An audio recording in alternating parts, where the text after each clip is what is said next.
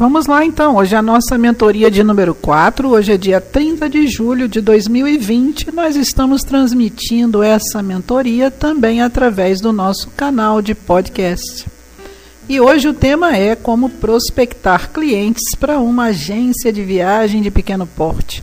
Nós vamos falar sobre as ações de marketing que convertem o valor do produto, a valorização da empresa e o atendimento inovador. As perguntas que nós vamos fazer são do tipo instigante, são aquelas perguntas que a gente faz para a gente mesmo para desenvolver um raciocínio e chegar a uma solução. Esse curso aqui o tempo todo estimula os alunos a pensarem, a acharem uma solução a partir de um raciocínio lógico, a tomarem decisões a partir de técnicas utilizadas para a solução de problemas. E nós vamos começar hoje com perguntas que vão nos instigar a pensar melhor sobre tudo isso. Como é que eu vou prospectar clientes numa empresa de pequeno porte, numa agência de viagem? Que ações são essas que eu devo tomar? De que forma eu posso agir para que os meus resultados aconteçam efetivamente, para que eu invista pouco tempo e dinheiro nessas ações e para que eu tenha resultados eficazes, considerando que eu sou uma agência de pequeno porte. Primeira pergunta: se todas as agências têm acesso aos mesmos produtos, como é que eu vou tornar a minha agência mais produtiva? Vejam que essa pergunta é de fato instigante e a maioria dos agentes se questiona a respeito disso. Se eu tenho acesso aos mesmos produtos que todos os meus colegas, ou que a maioria dos meus colegas tem, o que pode tornar a minha agência diferenciada nesse mercado? Bom, a gente sabe que nenhuma agência tem condições privilegiadas. Não para todos os produtos. Talvez vai encontrar aí alguma coisa, no, no, alguma área, algum nicho que ela tenha alguma vantagem competitiva, mas naturalmente que não é para tudo que a agência encontra algo tão maravilhoso assim que vai destacá-la das outras e vai torná-la absolutamente fora de competição. Segundo, se qualquer pessoa pode abrir uma agência e concorrer comigo, como é que eu vou me manter no mercado com essa ameaça constante? Então vamos lá, você está numa cidade pequena, você está há muitos anos ali, e faz todo dia tudo igual e dá tudo certo. Há anos você vem trabalhando com esse mercado, mas está tudo certo. Só que pode acontecer de abrir uma outra agência. Uma outra agência pode chegar e pode concorrer com você. E como é que você vai se manter nesse mercado tendo essa ameaça a qualquer momento? A qualquer momento isso pode acontecer. Vamos pensar sobre isso. Terceiro, se o cliente pode acessar valores em internet, por que, que ele vai me pagar mais?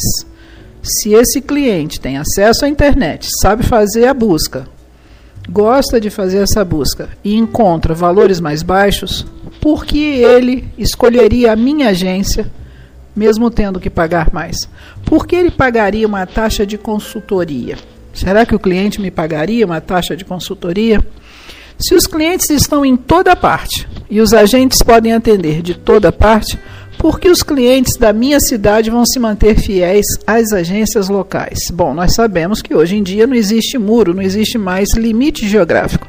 Qualquer pessoa de qualquer cidade pode atender cliente em qualquer parte do Brasil e o cliente também, por sua vez, pode encontrar agentes em qualquer parte do Brasil. E aí você me diz assim: ah, mas ninguém vai comprar com alguém que não conhece.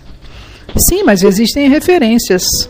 As pessoas têm amigos, que tem amigos e que indicam. E por indicação, sim, é possível você comprar em qualquer lugar do Brasil, se você tem a certeza de que aquele profissional é sério. Então a gente não pode usar desculpa de que a gente está numa cidade menor e que ninguém ali vai comprar em outro lugar, porque isso não funciona.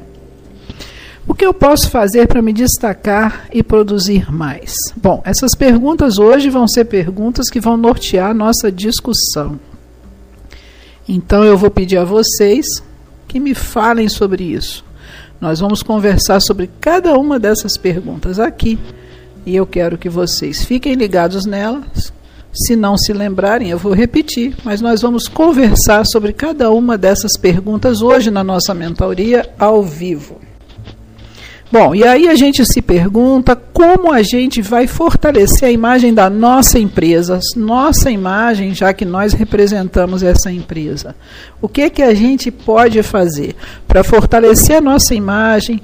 O que que a gente pode fazer para se fortalecer como a gente como alguém que seja referência daquele público que a gente atende. E aí a gente se pergunta assim: eu devo fazer ações de marketing? Que ações de marketing convertem para a minha agência? Que, quais são essas ações?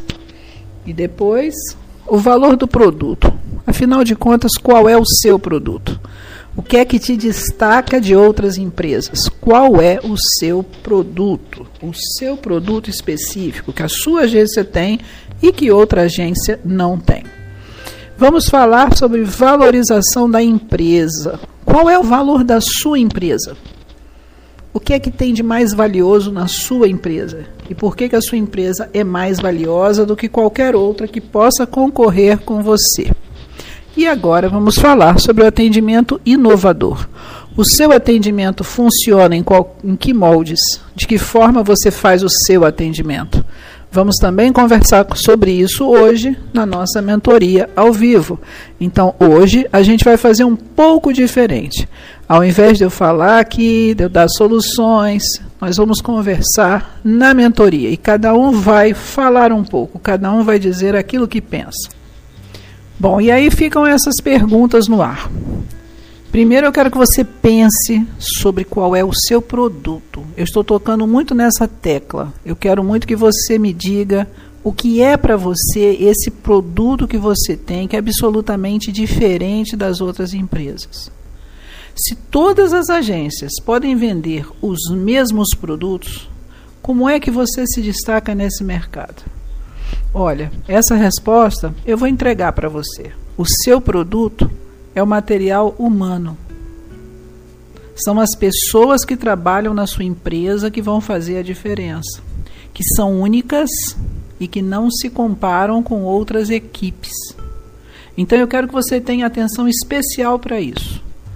A gente fala de produto turístico e a gente sabe que as agências de viagem todas têm acesso a todos os produtos turísticos, com poucas exceções.